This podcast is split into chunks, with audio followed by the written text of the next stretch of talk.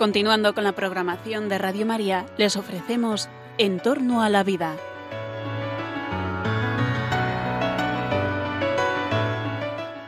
Es un espacio dirigido por José Carlos Avellán y Jesús San Román. Buenas noches, queridos oyentes de Radio María. Os saluda esta noche de viernes, ya en junio, terminando el mes, José Carlos Avellán, en el programa En torno a la vida.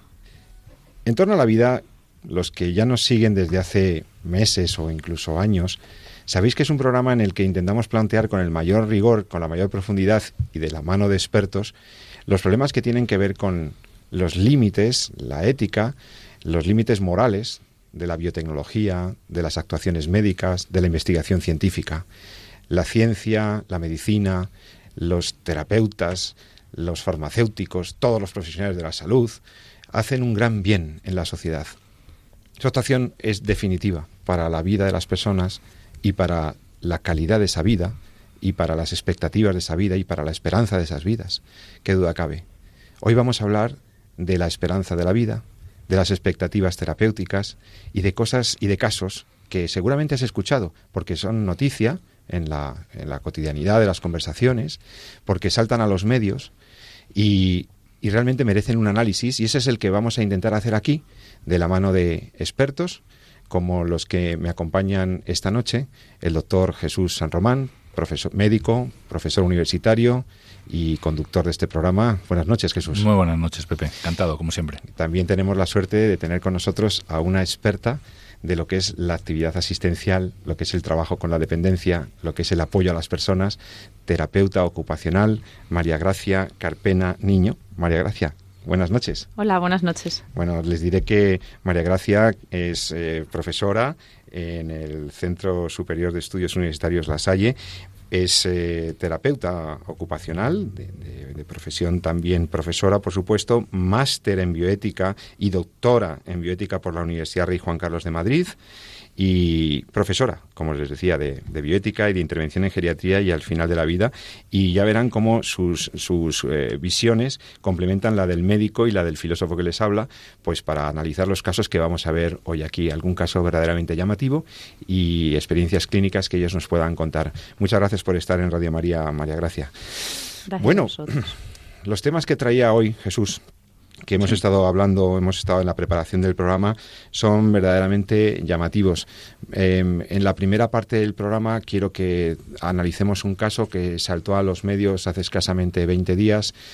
Eh, un caso verdaderamente llamativo de, de un niño, de un bebé, con una grave afección, un bebé británico. Ahora vamos a entrar en el caso al cual eh, el Tribunal de Justicia de Estrasburgo pues da la razón a quienes eh, pedían que no se hiciera caso a la justicia británica y se mantuviera con vida a un bebé con, unas, con unos problemas, con una enfermedad rara, ahora vamos a hablar de ella, porque los jueces británicos habían ordenado desconectar a ese bebé, suspender el sostenimiento vital a este bebé en contra de la voluntad de los padres, en contra de la voluntad de los padres un, un, bebé enfermo, un bebé ante el que se plantea los límites del de mantenimiento con vida de las personas y un caso particularmente dramático por tratarse de, de un niño. Ahora vamos a analizar ese caso un poquito. Y en la segunda parte del programa vamos a ver lo que significa el trabajo habitual, cotidiano, de los terapeutas ocupacionales que trabajan con la discapacidad, con las limitaciones funcionales de las personas, con todo tipo de situaciones, sacan adelante a personas con muchas dificultades, los reincorporan a lo que podríamos llamar la vida normal, les proyectan en la vida y es una cosa que quiero que conozcáis, queridos oyentes, porque, bueno, los que conocéis la terapia ocupacional, pues realmente ya sabéis de qué va, pero mucha gente no sabe el trabajo de estos profesionales y lo comentaremos también. Bueno, pues tenemos por lo tanto un caso polémico, controvertido y un caso claramente positivo, como es el caso de la acción terapéutica ocupacional. Bueno, eh, vamos a ver, lo primero, siempre que hacemos bioética, los que nos dedicamos a la bioética, es intentar analizar los casos, y estoy aquí con dos expertos en bioética, un, profesor de bioética y una máster en bioética y doctora eh, en bioética, pues lo que intentamos es partir de los datos ciertos, de los datos que la evidencia de la realidad nos ofrece, de la realidad clínica, de la realidad experimental, de, lo que las ciencias nos ofrecen para poder luego valorar, ¿no? Porque claro, no se puede opinar éticamente, no se puede saber si lo que piden los padres es justo o es injusto, si tienen razón los jueces o no. ¿Qué pasa con este bebé? ¿Estará bien lo que se hace con él, lo que se quería hacer con él? Bueno, esto necesita primero conocer un poquito, un poquito el caso, ¿no? Para, para situarnos un poco, tenemos la suerte de que tenemos un médico aquí en los estudios de Radio María en Madrid que nos puede contar un poco qué es lo que pasaba con Charlie Gard, este, este bebito em, con una enfermedad rara al que parece que eh, intentaban ya desconectar los padres diciendo que no, que a Estados Unidos, que consiguen incluso una donación eh, económica importante para poder trasladar al niño y porque es que los médicos del Hospital de Londres y los jueces británicos establecían que había que darle una muerte digna. ¿De qué estamos hablando, Jesús? ¿Cuál es este caso?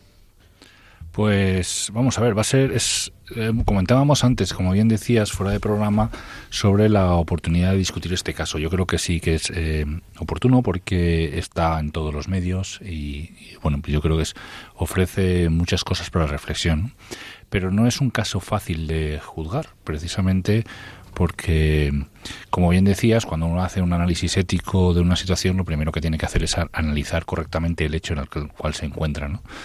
Eh, enfrentarlo después a lo que es la antropología del hombre, lo que es la persona ¿no? y su dignidad, y de ahí obtener las eh, conclusiones éticas o los análisis ético que se derive de esa realidad, de ese eh, de poner en, juego esas dos cuestiones. Y una de las dificultades que solemos tener desde fuera, cuando nos enfrentamos a un caso clínico ante una enfermedad, es que la información que tenemos es la que nos transmiten los medios de comunicación. Ya hemos comentado en algunos de estos programas que muchos medios de comunicación eh, son grandes defensores eh, del debate que tenemos ahora en pleno siglo XXI, que es el tema de la eutanasia, y ya estamos viendo un poco cómo algunas comunidades autónomas están sacando algunas leyes que luego, si queréis, podemos comentar y relacionarlas con este caso, ¿no? algunas leyes bastante confusas y, y, bastante peligrosas en este sentido, ¿no? Pero evidentemente, como no tenemos el acceso a lo que sería lo más importante para poder hacer un análisis que es la historia clínica de, del enfermo, pues eh, no podemos hacer una correcta valoración. Podemos hacer Pero sí podemos hacer provisionalidad. Exactamente, hacer una aproximación un poco, yo creo que por eso al final, yo creo que es bueno un poco que hablemos aquí eh, de, esta, de esta realidad, porque no, de hecho no es la primera vez que nos enfrentamos aquí en, desde estas ondas, desde estos micrófonos, a tratar de valorar eh, la decisión que un juez o que un médico toma en relación a un caso clínico. ¿no? Eh, con lo cual, bueno, pues salvando esto un poco para empezar, vamos a tratar de clarificar conceptos, que yo creo que sería eh, un poquito lo mejor, ¿no? Porque eh, aquí hay que ni, ni, una cosa de los que algunos medios de comunicación dicen es a mí me parece correcta, ni tampoco la contraria. Entonces aquí parece que estoy liando yo la información más, pero vamos a tratar de explicar un poco. Bien, eh, ¿cuál es el caso? Primero, tratamos de definir qué es lo que sabemos de lo que está ocurriendo. ¿Qué le pasaba al bebé? El niño tiene una enfermedad que yo creo que es mejor tampoco entrar, es una enfermedad rara, eso hay que definirlo como, como tal, es una enfermedad relacionada con eh, uno de los orgánulos que tienen las células, una de las partes de, las, de la maquinaria, ¿no? por, ahí que, por así decirlo, que está en el interior de nuestras células, que son las mitocondrias. Las mitocondrias. Las mitocondrias no son una parte cualquiera de nuestras células, es una parte fundamental, es donde fabricamos la energía que las células, nuestras células utilizan para todos sus procesos metabólicos. ¿no? Tienen su propio, incluso un código genético muy particular y de hecho en algunos programas hemos hablado aquí de los tres padres, de la el embrión triparental, aquel embrión que bien, pues esto tiene que ver el ADN mitocondrial. Eso es, tiene que ver con sus ADN mitocondriales. La parte mitocondrial o la mitocondria de la célula es eh, un orgánulo muy importante, es clave en la vida de la célula. De hecho, es incompatible en la vida si la mitocondria pues no funciona. Y eh, hay efectivamente algunas enfermedades relacionadas con las mitocondrias. Enfermedades que no que hace que la mitocondria no funcione bien, alguna alteración genética.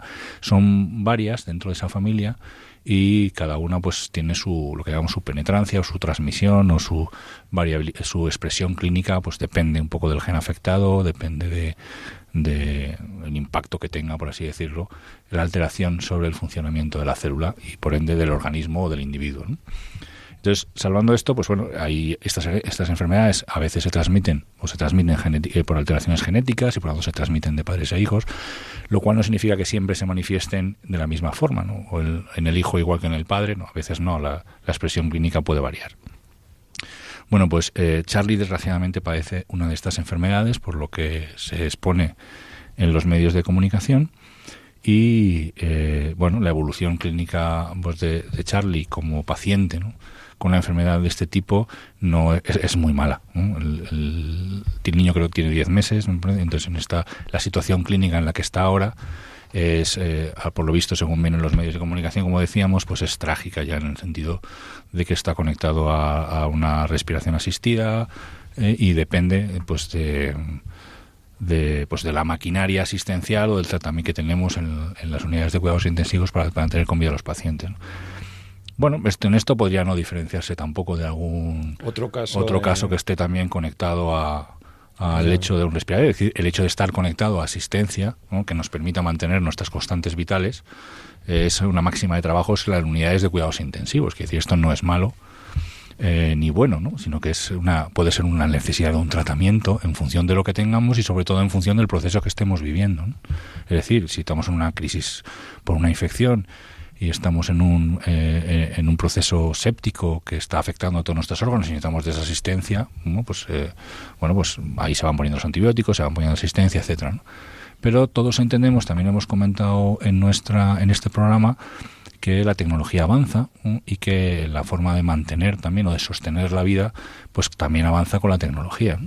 Y no sería tampoco éticamente correcto sostener la vida de alguien en un tiempo ilimitado eh, cuando ya fuera de cualquier eh, acción, de eh, cualquier tratamiento, cualquier acción que podamos hacer sobre el paciente, pues sea una acción que entendemos que pueda no servirle para nada. Eso es lo que llamamos la futilidad del tratamiento, ya que hemos hablado del de ensañamiento terapéutico. Claro, la frontera entre qué tratamiento es adecuado y qué tratamiento es desproporcionado tiene que ver con lo que le pasa al paciente y con la valora, el estado de la ciencia actual. Es decir, hoy por hoy eh, la ciencia está donde está, más que mejor que hace unos años y probablemente peor que en el futuro, que iremos conociendo y avanzando. ¿no? Así que yo cuando me enfrento a un paciente o cuando un médico se enfrenta a un paciente y pone en marcha un tratamiento o aplica un tratamiento, lo aplica en función de lo que sabe actualmente y de las circunstancias particulares, de, cada paciente. Y esto es lo que los juristas llaman lex artis, ad hoc. ¿no? Lex artis. Tú que eres jurista, pues, manejas mejor. Nosotros realmente no hablamos de lex artis, hablamos del tratamiento indicado, lo que hay que hacer en su momento, ¿no? Pero en el fondo eh, las, eh, las sentencias, las leyes, la ley de autonomía del paciente, eh, no tanto la ley del proceso de las garantías de morir que dice la Comunidad de Madrid, que se le ha olvidado un poquito hablar un poco de este concepto, pero sí es un concepto fundamental, porque viene a decir que en el fondo es lo que el médico tiene que hacer en su buena pericia, ¿no? en su buena praxis, en función del paciente en las circunstancias en las que se encuentra.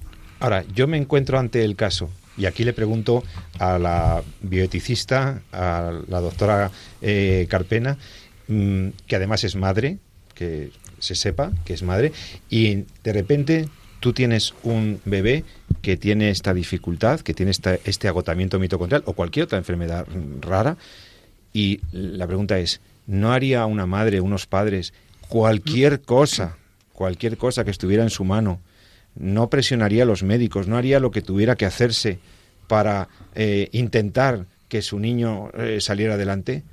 ¿Cuál debería ser el límite? Es decir, eh, realmente vamos a intentar empatizar también con la situación de esos padres, ¿no? Eh, que, se enfrentaron luego incluso a la, a la justicia británica. ¿no? Eh, ¿Cómo lo ves tú el caso? Pues primero, como madre, eh, entiendo que los padres quieran, quieran mantener a su hijo. ¿no? Es muy duro perder un, perder un bebé y, y yo en ese sentido, bueno, pues he tenido un aborto no hace mucho y es algo muy doloroso y y lo entiendo como madre. Pero también tenemos que ser conscientes de que nosotros no somos los dueños de nuestros hijos y que muchas veces tampoco podemos pedir al médico que haga más allá de lo que realmente él puede hacer. Desde el punto de vista de la ciencia, pero también desde el punto de vista de su conciencia. Yo no puedo forzar a un médico, ni creo que deba forzar a un médico a hacer algo que está por encima de lo que Jesús comentaba hasta ahora, de su lex artis. Si a mí un médico me dice y me da unas razones por las que eso no se puede hacer, pues es que mm, creo que debería confiar en el médico. Claro, ahí está un poco lo que me bien dice María, es, es, la, es la, clave de la cuestión, ¿no? que es eh, en qué situación clínica está Charlie y qué es lo que hoy por hoy la medicina puede aportarle. Y ahí entramos en un terreno complicado que además a mí me parece muchísimo hablarlo con un terapeuta ocupacional mm. que se dedica a la geriatría. Porque claro, primero hay que pensar si el tratamiento está indicado, ¿no? porque eso eh, es algo que bueno pues no lo puede ver eh, la, evidencia ¿no? las investigaciones los artículos publicados los ensayos clínicos etcétera ¿no? a veces eh, resulta que no hay un tratamiento claramente definido como algo perfectamente indicado. Entonces entramos en el campo de lo experimental, ¿no? que parece que es el caso, que existe un tratamiento experimental. Aquí el tema, el tema del tratamiento experimental es muy complejo, porque los tratamientos experimentales pueden estar en diferentes fases y han podido demostrar alguna utilidad o pueden todavía no haber podido demostrar nada. Entonces, eh, aquí, claro, hay que valorar ya qué es lo que ese tratamiento va a aportar respecto a la situación en la que estamos el paciente. ¿no? Entonces empezamos a, entrar en subjetividades porque ya no hay tanta lexar, ya no hay tanta tanta evidencia, ¿no? Como para decir, bueno, esto es lo que hay que hacer o esto es lo que no hay que hacer o llegado a este punto pues no podemos hacer nada. Entonces empieza la dificultad del diagnóstico de análisis, exactamente, ¿no? Quiero decir, por eso digo que es muy eh, difícil hacer una valoración ética de un caso al cual no accedes a toda la, a toda, la, información. Pero sí el concepto es que eh, tú estás ahí para servir al paciente. Para, y hay varios principios, es decir, para hacer lo mejor que se pueda por él. No eres el dueño de su vida y ni muchísimo menos tienes la capacidad de decidir si el éxito de un tratamiento o no depende de eh, si la calidad del niño, según mis criterios, o la calidad de la vida del niño, según mis criterios, es una calidad digna de ser vivida o no. Esto es, creo que yo, lo más importante a la hora de entender el tratamiento, de lo que está pasando. ¿no? Claro, porque a lo mejor puede estar jugando ahí una percepción de que el niño va a estar en unas eh, condiciones. ¿Qué es lo que se ha definido aquí? Primero, el principio ético de que haya tratamientos que no se deban dar pues porque no van a aportar nada y porque suponen lo que llamamos una distanasia, es decir, un ensañamiento terapéutico con el paciente y que el paciente ya llegado un momento dado hay que dejar que su enfermedad evolucione porque técnicamente lo que podemos hacer es, es fútil y no debemos hacer gran cosa. Ese es un principio ético que es válido, pero muchas veces, por no decir casi todas, depende del criterio de la es decir, de cómo el médico debería actuar en ese momento según la evidencia. ¿no? Pero ahora le damos una vuelta de tuerca, nos encontramos ante un tratamiento experimental en el cual los médicos establecen y dicen que ese, el tratamiento no va a aportar nada. No va a aportar nada al niño, incluso va a provocarle más daño. Claro, yo ahí no tengo elementos de valor para poder juzgar qué significa ese no va a aportar nada. Claro, los padres lo que dicen eh, eh, explican es que eh, hay, hay otros especialistas que han dicho que hay alguna oportunidad pero que evidentemente no le, no le va a curar esa oportunidad. ¿no? Pero ¿qué es lo que esa oportunidad puede hacer por el niño? Le va a permitir tener una vida en la cual pues pueda establecer unas relaciones con sus padres, pueda, si el médico o el equipo está juzgando que esa calidad de vida no es digna de ser vivida, entonces ahí puede que se esté equivocando, porque ya está entrando en, en, valoraciones eh, que no debe hacer el equipo médico, que es discriminar qué vida es digna y que no lo es, porque la vida humana es digna en sí misma. Entonces, eh, es difícil, como digo, hacer un análisis de lo que está pasando. ¿Qué es lo que está haciendo el juez? Yo creo que el juez estaba fiando de lo que dicen los especialistas, los médicos. El juez está basándose en que los médicos les dicen que el tratamiento no sirve para nada, el que los padres quieren, quieren aplicar. El que iban a hacer en Estados Unidos, el experimental. Eso es, que ese tratamiento no es sirve casi medicina compasiva, porque no, o sea, que no tiene... Ni eso, porque parece que puede, según dicen los médicos, no le va a servir para nada, además va a provocar más daño, según los textos ah. entrecomillados que hay en los medios de comunicación. Entonces el juez da la sensación, por lo menos entiendo yo, que se está fiando de ese dictamen. Y por tanto, eh, entiendo que aunque los padres quieran optar por ese tratamiento, es un tratamiento que va contra eh, el niño, porque no le va a mejorar la vida, no le va a aportar nada y le va a hacer más daño. Entonces, lo que hace el juez es eh, decir que el niño, pues que no, no, no se le aplique ese tratamiento y por tanto que se le desconecte. Pero sobre qué criterios o cuál es el criterio de valoración que se han hecho esos especialistas, yo es lo que desconozco. Entonces puede ser que sea así, efectivamente, que es un tratamiento experimental que no aporte nada y que, y que lo único que provoca es más daño, en cuyo caso pues sería ensañamiento terapéutico, pero también podría ser, y eso es lo que muchas veces no sabemos, es si ese, ese ausencia de éxito o ese no va a aportar nada está marcado por unos criterios de calidad de vida que cada vez son más frecuentes en los niños pequeños con malformaciones. Y ahí es donde a mí me da miedo, porque ahí es donde la eutanasia o la eugenesia, si quieres, ¿no? va entrando despacito, despacito, ¿no? y va haciendo, discriminando, sobre todo con, el, la capacidad que tenemos ahora mismo de eh, utilizar la ecografía para hacer el diagnóstico de malformaciones, donde vamos, esta sociedad va definiendo qué vidas son las dignas de ser vividas en función de las patologías que van presentando. Y ahí es cuando yo leo la noticia por un lado te sale, pues efectivamente hay un, hay un límite en el tratamiento médico, ¿no? Pero ojo, no estamos al principio de la vida. Eh, todo el mundo tiene derecho a, vivir su vida, la vida es digna en sí misma, no hay que olvidar, y eh, qué es lo que vamos a poder ofrecerle, qué es lo que la sociedad, el tratamiento que tenemos experimental o, o más, o aceptado ya con evidencia científica, qué es lo que puede ofrecer este niño, ¿no? ¿Qué es lo que, si es como dice el juez o como dicen, pues, pues vale, pero ¿sobre qué criterio se ha construido esa afirmación? Yo ahí no tengo esa, esa información para poder hacer un análisis, ¿no? Pero sí me preocupa porque no es la primera vez que hemos visto que se han tomado decisiones eh, eh, con este eh, criterio basadas específicamente en que la vida que va a ser vivida es una vida ausente de calidad. Y entonces ahí ya hemos entrado al absoluto error en la eugenesia y en la, y en la eutanasia, por el fondo sería eutanasia.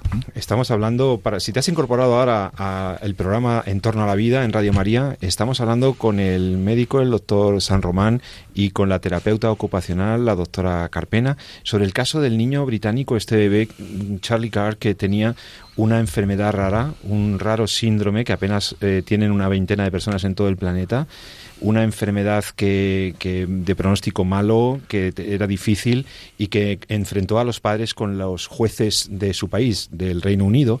Y en este punto estamos debatiendo sobre lo que significa esperanza de vida, lo que significa calidad de vida, lo que significa éxito terapéutico, lo que significa percepción social y eugenesia. Em, doctora Carpena, tú, tú cuando ves un caso de estos, que ves todos los días eh, vidas eh, complicadas, vidas complejas, eh, personas que padecen limitaciones, que tienen problemas de salud, etcétera, esto de la calidad de vida tiene un elemento muy subjetivo, pero también, también ahí empieza, como dice el doctor San Román, a haber unos criterios en la sociedad de que la vida con limitación o que la vida con enfermedad o, incluso la vida con, molestia y dolor parecería que no merece la pena. Eh, ¿Tú qué opinas de esto? Pues que hemos convertido el, término eh, calidad de vida en un estándar de calidad. Es decir, la mayoría de las personas cuando utilizan calidad de vida establecen, como muy bien ha dicho el doctor San Román, eh, un estándar de calidad. Es decir, desde fuera hacemos un estándar de calidad en el que para que la vida tenga, pues eso, esa calidad, pues hay que ser pues prácticamente alto, guapo, con ojos azules y perfectamente un ADN, pero vamos, perfecto. Entonces, en cuanto todo eso empieza a fallar, o falla, pues, eh, por ejemplo, es muy notable ver que en pediatría eh, los terapeutas ocupacionales antes veíamos mucha patología, eh, mucha patología cromosómica, muchas enfermedades raras, cada vez hay menos. O sea, ahora realmente lo que estamos viendo es mucho niño prematuro, muchos por inseminación artificial o por fecundación in vitro. Ya incluso hay muy pocos niños con síndrome de Down. Es decir, se ha Pero esto no es porque haya mejorado la genética o que la trisomía se presente de manera más excepcional. No, no, no. Es porque no nacen, ¿no? No nacen porque, porque por ese estándar externo de calidad, pues es que pobrecito qué vida va a tener, eso no es calidad de vida, se elimina. Pero es que en geriatría también pasa. Es decir, cuando todos más o menos sufriremos mayor o menor deterioro, pero todos los que vaya, los que acabemos envejeciendo, pues no tendremos las mismas, eh, las mismas calidad, la misma funcionalidad que ahora. Yo muchas veces pienso que eh, ese estándar de calidad no va a ser ya como se está empezando a plantear, personas que ya no se enteran, no ya Alzheimer avanzado, personas en coma que total ya ya son poco menos que un cuerpo nada más, sino que ese estándar cada vez es más exigente. Entonces, eh, yo ya estoy viendo planteamientos incluso desde el profesional sanitario que mm, las personas con deterioro están siendo como apartadas y dejadas de lado e incluso en muchos centros no te dejan ni siquiera hacer intervención con ellos. O sea, se limitan los recursos y las atenciones a las Sobre todo las atenciones. Eso es una nueva forma de eugenesia en el fondo. Esto es como un descarte, ¿no? Sí. Es lo que el Papa advertía. Hay que, hay que tener cuidado con esta cultura del descarte que a las personas más dependientes o a las personas más frágiles o tal las está dejando fuera. Sí, incluso hay centros donde están en la última planta para que no se les vea. Es decir, en la planta primera están las personas que tienen una digamos, calidad de vida buena, aceptable, normal por edad, y las personas con un mayor deterioro están en las plantas superiores para que no moleste cuando vienen los familiares a ver, pues que no se encuentren con ese nivel de deterioro o personas encamadas a las que ya no se les atiende. Desde el punto de vista, me refiero de fisioterapia, de terapia ocupacional, porque hay que optimizar y entonces vamos a ir a las personas que están con una mejor calidad de vida, entendiéndolo como estándar de vida. Bueno, luego vamos a hablar un poco de eso en, otros estadios de la vida y demás.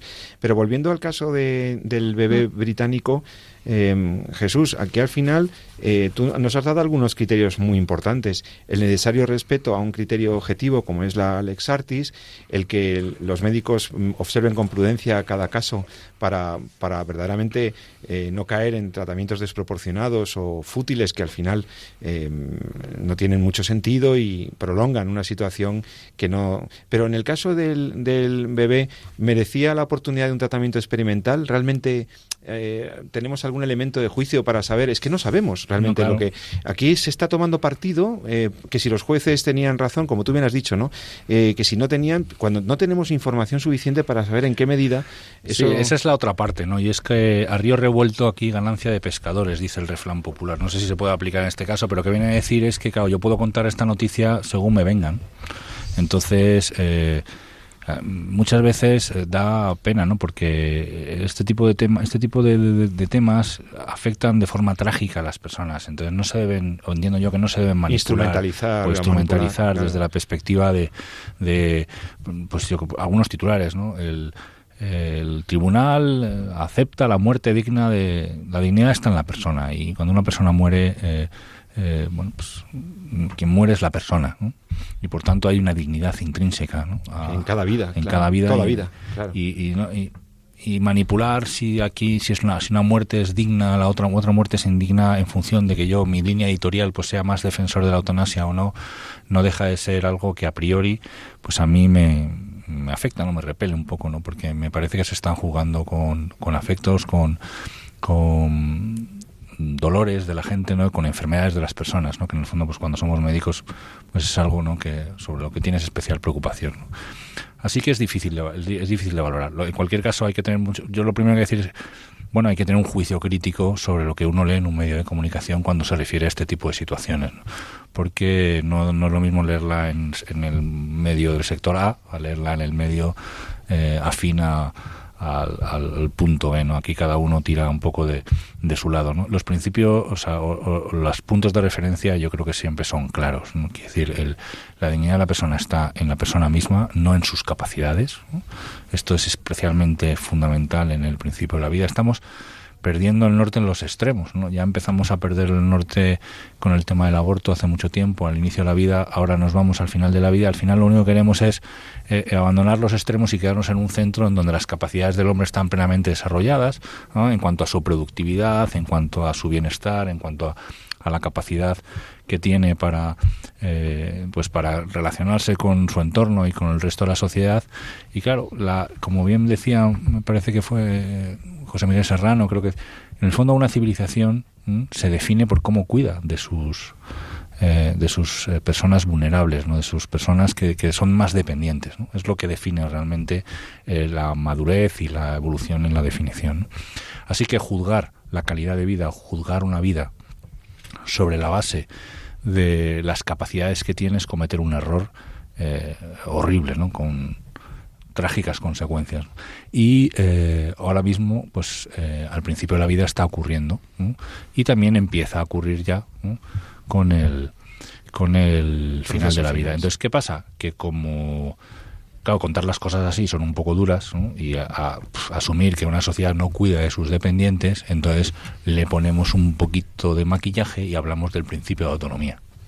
Ay, la autonomía, claro. entonces, es el paciente el que define cuándo su vida es digna, es la familia cuando dice. Entonces ya la vida no es digna en sí misma, sino que, es definida, claro, mm. definida por conceptos absolutamente, pues bueno, subjetivos o que pueden depender del propio paciente, que no hay nada más subjetivo que la propia eh, persona, o pueden depender de conceptos, de situaciones extrañas, como puede ser incluso un tribunal médico. Es que, ojo, ¿no? Quiero decir, comentaba mucho María eh, que, que, que, efectivamente es el, tribunal médico es quien define eh, lo que es la Lex Artis, ¿no? Pero el tribunal médico también está perdiendo algunos criterios, sobre todo al principio de la vida, ¿no? En el sentido de, de no digamos, por ejemplo, en algunos países donde la eutanasia está legalizada, ¿no? como en Holanda, etcétera, donde es el tribunal médico muchas veces el que decide que una vida ya eh, puede no ser digna de ser vivida en un paciente simplemente tiene una depresión, como hablábamos en algún otro caso. ¿no? Entonces, bueno, hay que recuperar un poco ese sentido ontológico que tiene el hombre y entender que hay cosas que no son, no las decidimos nosotros, nosotros las identificamos, pero no las decidimos. ¿no? Puede haber un paciente, y eso se lo habrá encontrado eh, María Carpena alguna, más de una vez, que tenga una percepción eh, eh, de, que su vida, pues en un momento determinado ya no tiene sentido, tiene poco valor, o que realmente es una carga y, que tiene y, que no responde a esos estándares que la sociedad no tiene de, la sociedad probablemente hedonista y pragmática y utilitarística que en la que vivimos, en la que tenemos una, una idea de, de, qué vidas merecerían ser mm, sostenidas y apoyadas y, otras las dejamos en el, a un lado, ¿no? Y, yo, claro, me llama mucho la atención y me parece que es una grave perversión, como, como bien decía Jesús San Román, que, que, pueda quedar en la opinión del paciente o de la familia el, el valor de, de, una vida en función de, de cómo percibimos su calidad, ¿no? Me, parece, me parecería dramático. Sí, de hecho lo es. Em, muchas veces es verdad que el, que el paciente cuando llega a esos momentos ha perdido el sentido de la vida, pero porque muchas veces su vida ha estado basada en esa fundamentación. Es decir, mi vida tiene sentido si puedo andar, mi vida tiene sentido si puedo. Entonces, eh, cuando fundamentas la vida en algo que no es la dignidad, es decir, que el valor de tu vida es porque eres persona y por ser lo que eres, y tu fundamentación en tu sentido de vida es en lo que puedo hacer, lo que puedo llegar a hacer o lo que tengo, para lo que tengo capacidad, pues eso es uno de los, de los grandes problemas que hay. Pero normalmente, eh, tanto hablo de personas jóvenes, porque como terapeutas muchas veces pues nos encontramos severos accidentes de tráfico o ictus con, con una afectación muy, muy seria. Cuando esas personas se, se encuentran acogidas, eh, ven que pueden volver a participar aunque sea de otra manera, ven que de, verdad importan como persona al, al, al, profesional que tienen enfrente, eh, muchos cambian. O sea, también es verdad que hay que darles su, su, bueno, pues las famosas fases del duelo, ¿no? Pues tengo que aceptar lo que me ha pasado, eh, tengo que pelearme con alguien porque tengo que negociar esto, pero llega un momento en el que si tienen ayuda, la gran mayoría de las personas aceptan y cambian.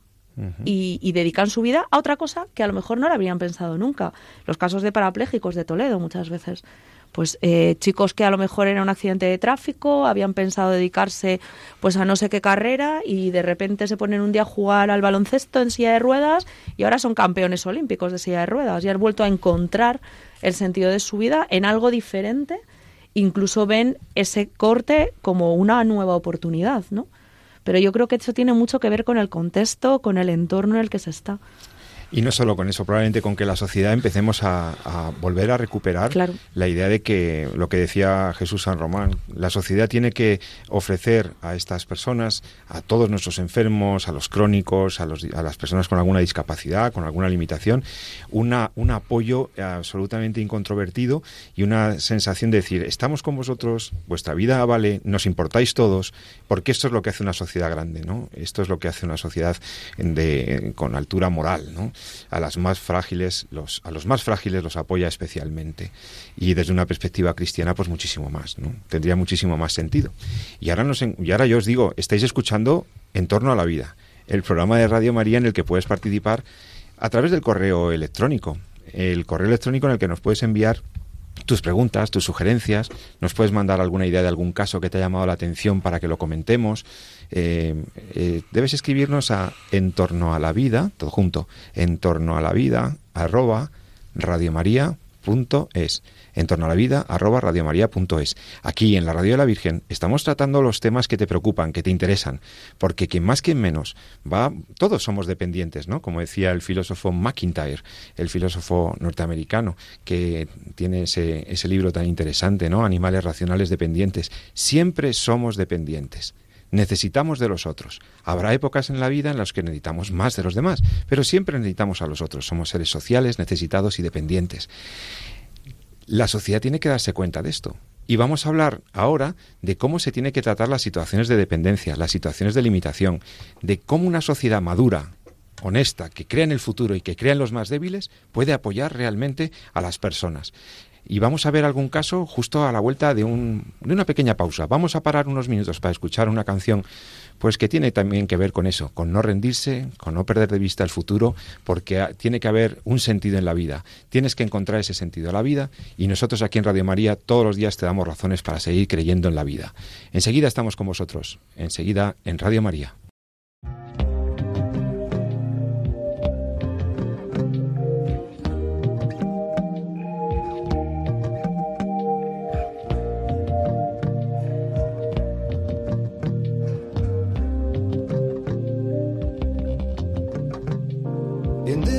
Proud we grew up strong. We were wanted all along. I was taught to fight, taught to win. I never thought I could fail. No fight left, or so it seems. I am a man whose dreams have all deserted. I've changed my face, I've changed my name.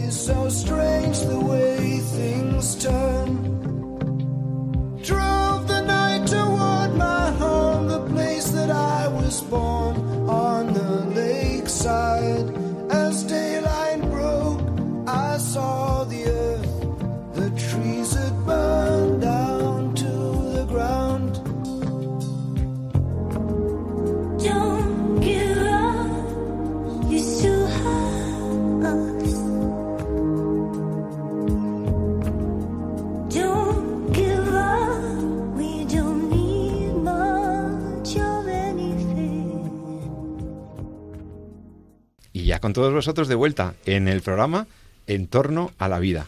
Estás escuchando Radio María con José Carlos Avellán, Jesús San Román y hoy con la suerte de tener a una superdoctora en bioética, terapeuta ocupacional, la doctora Gracia Carpena, eh, que nos, terapeuta ocupacional que nos acompaña pues para analizar. Hemos estado analizando en la primera parte del programa el caso de este bebé eh, enfermito, eh, Charlie Carr, el bebé británico, que nos ponía ante los límites de un tratamiento, ante las, ante cómo la sociedad observa este tipo de casos. El doctor San Román nos ha dado algún criterio, como siempre, sabio, preciso y buen, buen, pues muy atinado, ¿no? Para saber, oye, los médicos en un momento determinado identifican una situación concreta conforme a lo que se llama la lex artis, de, acuerdo a lo cual no se debe a lo mejor seguir tratando, no tiene sentido a lo mejor un tratamiento experimental, o si lo tiene, hay que ver en cada caso, ¿no? Lo que no puede haber es una, em, digamos, un uso de ir descartando o ir eh, no atendiendo suficientemente a las personas solo porque nos parezca que su vida tiene poca calidad. Porque ¿qué es eso de la calidad de vida? La calidad de vida significa que yo voy a ser ese supergerente productivo que decía McIntyre, eh, eh, que realmente soy capaz de cualquier cosa, cotizo, eh, genero, produzco, pago impuestos. mire usted, hay personas que en un momento determinado, sea por un accidente, sea por una enfermedad, sea tal, pues mm, no son tan productivos en el sentido que la sociedad dice. Y sin embargo, su productividad es muchísimo más valiosa desde otras perspectivas. Muchísimo más valiosa. Y algunos, por circunstancias de la vida, de repente, mm, esa limitación sobrevenida o esa enfermedad o una crisis en la familia, o una crisis de un familiar, una crisis de salud de un familiar, de repente nos hace ver la vida de otra manera, ¿verdad? Como que cambian las prioridades, como que de repente esos estándares de los que estaba hablando, de los que estábamos hablando en la primera parte del programa, se tambalean, ya no son criterios tan seguros. Eh, ya empezamos a valorar otras cosas, ya empezamos a ver que hay vidas que merecen ser apoyadas y que merece la pena luchar y que no solo que esas vidas valen, sino que valen muchísimo y que son un gran testimonio. Y bueno, el caso del bebé nos ha puesto ante la situación de hablar de otras, de otros casos, ¿no? De otras situaciones realmente, eh, pues críticas para las personas. Eh, una persona que ha tenido un accidente o que ha tenido un le sobreviene un hándicap, una enfermedad o lo que sea de carácter genético o, o un infarto que de repente te para en la vida y dices, ¿qué ha pasado? ¿No? Ahí va, y, y de repente a lo mejor ya no tienes tantas capacidades y tantas, tanto poderío y, y tienes que reacondicionarte a la nueva vida. Y esto es difícil, esto no es fácil de aceptar, ¿verdad, María Gracia? Vosotros lo veis todos los días en terapia ocupacional. Me gustaría que eh, primeramente nos contaras un poco qué es esto de los terapeutas ocupacionales. ¿Quiénes sois los terapeutas ocupacionales? ¿Qué hacéis? ¿Qué es esta profesión? Bueno, yo creo que los profesional, los terapeutas ocupacionales somos los profesionales sociosanitarios más desconocidos que existe. es verdad, es que se nos relaciona mucho con la animación sociocultural, que bueno, que está muy bien, pero que no hacemos cosas parecidas. Nosotros somos eh, animáis de otra manera. Animamos, no, no animamos. Bueno, animamos la vida, pero no como un animador, sí. Además, nosotros, bueno, es una titulación de grado cosa que también la animación sociocultural no es. El terapeuta ocupacional se dedica fundamentalmente a personas que han visto mermadas sus capacidades de alguna manera y que estas eh, merma de capacidades impiden la realización de actividades pues de la vida diaria, de trabajo, a nivel de ocio, que le corresponden por rol o por su situación vital. Eh, como además la, mm, la persona evoluciona, no somos estáticos, pues ahora mismo desarrollamos tres roles y cuando vamos aumentando en edad generalmente vamos aumentando los roles o las actividades, vamos abandonando otras. A mis alumnos siempre les pongo el ejemplo, bueno, pues vosotros ahora sí estudiáis, pero luego tenéis mucha actividad más de ocio uno va creciendo, se casa y se acaba la actividad de ocio. Y ya si tiene niños, ya es como para ponerlo en un marco para no olvidar que eso existe, ¿no? Y progresivamente, según va pasando la vida, van creciendo los hijos, bueno, pues puedes ir cogiendo parte de esas actividades. Mm, claramente los, eh, toda persona debería tener un equilibrio, pues tanto de vida personal, actividades de la vida diaria, como de trabajo, como de ocio. Pero también es verdad que, se, que en las etapas de la vida eso puede ir cambiando y es lo que podemos considerar normal. Nosotros nos dedicamos a personas que tienen alteradas capacidades, que pueden ser físicas, pueden ser cognitivas, eh, pueden ser sensoriales, y eso altera o les impide, en casos que por ejemplo, en niños, pues si ya, ya nacen con alguna discapacidad o con alguna merma de alguna capacidad, lo que tratamos es de em, intentar que esa capacidad evolucione hasta, si es posible, a la normalidad lo más cercano y en el caso de que no, pues enseñar al niño a hacer las cosas de otra manera, pero siempre buscando su independencia. En el caso de personas pues que en mitad de la vida la ven truncada pues por un ictus o por un accidente de tráfico o por un infarto, pues en ese caso a veces eh, esas capacidades no se pueden recuperar del todo, tratamos de recuperar lo máximo posible y compensamos con otra serie de técnicas o con productos de apoyo o adaptaciones del entorno para intentar que vuelva a ser independiente en las mayores áreas de su vida que sea posible. Y en los mayores pues igual, es decir, bueno, ahí quizá tenemos un hándicap mayor, pues porque ya aparecen patologías que sabemos que de entrada no se va a recuperar pero que eso no quita para que sigamos intentando dar calidad de vida, pero no entendido como valor de vida, sino calidad de vida en el sentido de que esa persona pueda seguir desarrollando al máximo lo que tiene hasta que sea, hasta que pueda del todo, ¿vale? El truco, ¿cuál puede ser? Yo diría que es eh, ver a la persona más allá de la apariencia. Es decir, eh, tenemos una sociedad muy, muy superficial en la que solamente nos fijamos en aquello que vemos, en el escaparate. Y cada vez es más difícil que alguien se moleste o se preocupe en ver más allá. Es decir, em, pues sí, un niño con una discapacidad, pues muchas veces te da mucha ternura. Eh, a veces, eh, pues hay malformaciones que dices, madre mía, ¿no? Incluso te pueden parecer, te puede aparecer hasta rechazo, porque físicamente, pues no es algo agradable de ver. Pero si tú eres capaz de ver más allá y ver que en lo que, en lo poco o mucho que ellos manifiestan, eh, es lo que ellos pueden manifestar como persona y que tienen el mismo valor que tú, y que con tu trabajo quizá puedas facilitar que esas capacidades sigan saliendo, pues yo creo que, es la profesión más bonita del mundo. ¿Qué es lo más bonito de tu profesión y lo más difícil? Lo más bonito de mi profesión, pues quizá que, que vemos al paciente de una manera muy, muy global.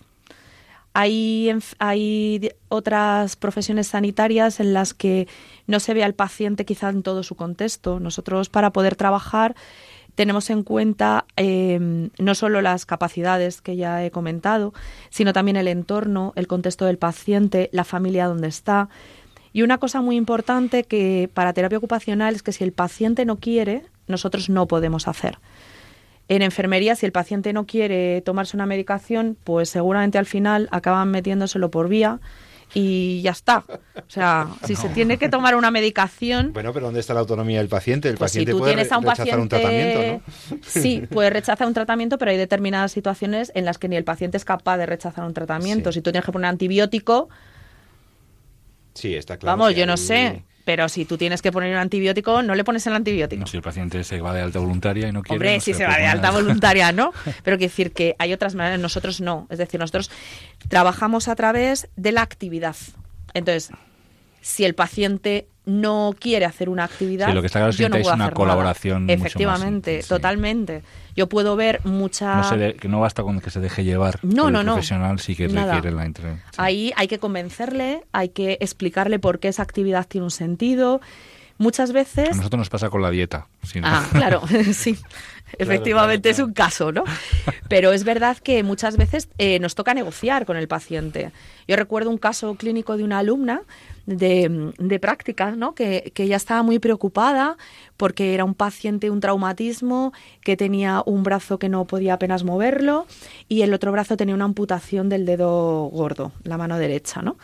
Y ellas estaban muy preocupados con porque tenía una sección del nervio radial también con no sé qué cosa no yo le dije bueno pero tu paciente qué quiere hacer ay pues no lo sé digo vamos a ver es que no casi no colabora digo tú quieres sabes qué es lo que quiere hacer tu paciente pues voy a preguntarlo y al día siguiente vino emocionada bueno cuando le tocó porque lo que su paciente quería hacer era algo aparentemente tan sencillo como comer- ser capaz de comerse un bocadillo él solo entonces, claro, tenía un problema porque no tenía movilidad en la muñeca izquierda por la, por la sección del radial y en la mano derecha tenía amputación del dedo gordo. Entonces, para él comerse un bocadillo era complicadísimo. Este señor era camionero. Entonces, claro, necesitaba comer bocadillos porque es que si no, no podía comer si volvía a trabajar. Lo segundo que tenía interés era en conducir. Claro, la situación así puedes decir, pues lo tiene difícil. Bueno, pues empezó a hacer actividades a través de la Wii, con el volante de la Wii. Entonces el paciente empezó a trabajar otras cosas, otras funciones, a través de una actividad que le motivaba, que era conducir con el, Con la videoconsola. con la para- videoconsola, porque a él le recordaba lo que era su rol como camionero, pero era una persona bastante joven. Entonces yo creo que esa es la gran diferencia de trabajo del terapeuta ocupacional. Pues, y que contamos con su entorno, con su domicilio. Muchos terapeutas vamos al domicilio y Bueno, claro, trabajamos es que ahí. Para que la, la acción terapéutica ocupacional, para, para, digamos, todo ese trabajo de superación de esa limitación o de, o de, o de ayudarles a, a- a mejorar en su situación y en su funcionalidad, todo eso implica al entorno, implica Claro. a la familia, implica e incluso el entorno físico, porque a veces tendréis que eh, recomendarles ciertas adaptaciones del, de, ¿no? Eso Sí. también lo hacéis vosotros. Sí, eso también Los lo terapeutas ocupacionales. Sí, bueno, ahora mismo ahí hay un pequeño problema porque hay muchas ortopedias que, por ejemplo, los mayores van y no, mira, es que no puedo hacer esto, pues mire, llévese usted esto, ¿no? Y bueno, claro, es un negocio y se puede hacer así. Pero luego sí que cuando vamos al domicilio nos encontramos muchas veces que aquello que se les ha vendido no es, lo no es realmente lo que se adapta a sus necesidades, porque hay mucho tipo de producto de apoyo y tú para poder prescribirlo adecuadamente tienes que conocer el domicilio del paciente. Yo recuerdo el caso de una tabla de baño que le vendieron a la señora y no la pudo utilizar porque resulta que tenía mampara. Entonces la que le vendieron no le servía y no se la quisieron cambiar. Entonces, bueno, son situaciones en las que un terapeuta ocupacional, y ahora mismo se está desarrollando mucho la terapia ocupacional domiciliaria para personas mayores. Incluso hay algún proyecto que estamos intentando para cuidados paliativos, que ahora mismo no lo hay, no hay terapeutas ocupacionales en paliativos. Y en personas que están en los domicilios, pues es algo pues muy interesante, porque no es lo mismo afrontar una, una enfermedad eh, al final de la vida, postrado en una cama, mirando al techo, que pudiendo hacer, eh, aunque sea poco, y colaborando en tus actividades de la vida diaria o simplemente en esa actividad que es que te apasiona y quieres hacer, aunque sea una. Yo recuerdo, vamos, siempre lo cuento, mi padre falleció por un, un tumor cerebral y era una persona que, bueno, la boca la cuidaba, que vamos, mm, como las perlas y uno de sus mayores agobios era que no podía ir al baño a lavarse los dientes. Entonces, bueno, pues eh, nada, terapeuta ocupacional en casa, pues algo había que hacer. Y una cosa que parece muy sencilla, pues un barreño, una mesita, un cepillo de dientes mientras pudo y él feliz hasta que ya estuvo encamado y ya no, no pudo. Que algo dices, bueno, qué cosa tan peregrina. Bueno, pues a él le dio una satisfacción después de comer porque se pasaba las tardes incomodísimo, quítame de aquí, me molesta del otro lado, con el palillo no podía. Bueno, pues algo tan simple eh, le cambió mucho porque dejó de estar de mal humor. Claro, deja de estar de mal humor él y deja de estar de mal humor la persona que le atiende, los que estamos alrededor. Y también hay que cuidar al cuidador. Y eso también es una función muy interesante del terapeuta, formarlos en cómo pueden atender mejor y luego evitar un poco el burnout del cuidador, ¿no? que muchas veces es, brutal. Sí. Oye, me parece una profesión preciosa, la estamos descubriendo para los oyentes de Radio María que no la conocieran. ¿Cómo ayudáis a las personas a, pues a superar esas situaciones, a mejorar en su, en su vida cotidiana, a encontrar eh, la alegría que supone recuperar ciertas funciones o ciertas cosas de la normalidad que a lo mejor se han perdido, han quedado limitadas? Pero has dicho también que es un que estudiáis un grado universitario. Sí. Y en la formación de los terapeutas ocupacionales, em, ¿cómo, está, ¿cómo están los estudios? Creo que tú has hecho algún trabajo importante sobre los elementos que tiene. Eh, tenemos un par de minutos para que nos digas en qué cosas debería incidir la formación de un terapeuta ocupacional para conseguir lo que es el fin de esta profesión, que es la, la proyección de la persona, de su autonomía, de su autoestima, de sus funcionalidades, etcétera. El telos, la la finalidad de tu profesión debe marcar un poco la formación del terapeuta, ¿no? ¿Qué es lo que está faltando en la formación de los terapeutas o dónde crees que debería, podría, podría estar las, las claves para, para, bueno, pues para que sea óptima? Pues yo creo que en una base humanística, mm, creo que falta una antropología de base, no se da antropología.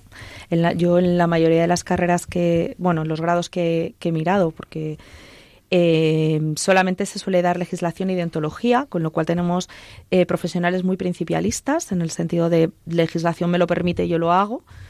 Y eso es un error, porque la legislación cambia, la persona es la persona siempre.